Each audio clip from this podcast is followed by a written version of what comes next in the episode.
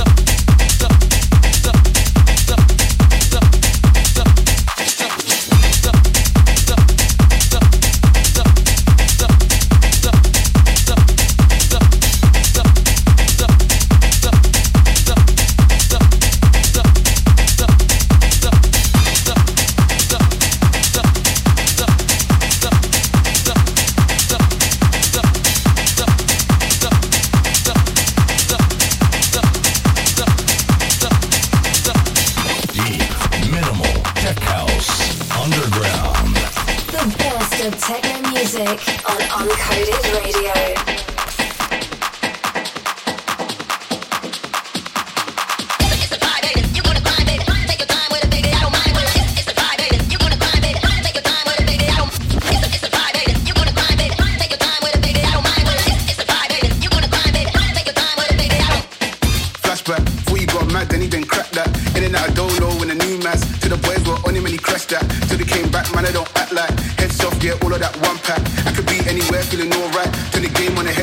I'm like